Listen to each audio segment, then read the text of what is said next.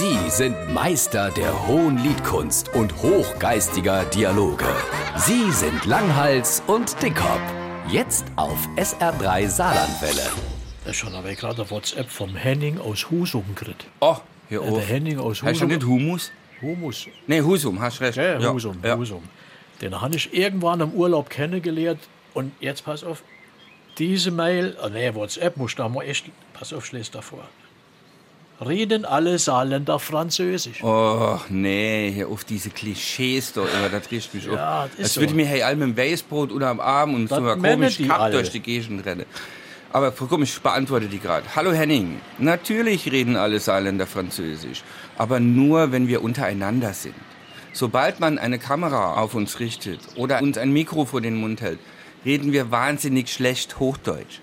Denn das hat uns die Mutter, auch der Vater nicht und auch nicht die Lehrerin in der Schule beigebracht. Uli, qu'est-ce que tu fais, hein? Ah, la marchonne. Oh, je C'est je pas vrai, vrai, non. Je suis Je très crois, heureux. je crois la marchonne. La mer, la mer, pourquoi pas? Pourquoi pas? Qu'est-ce que c'est ça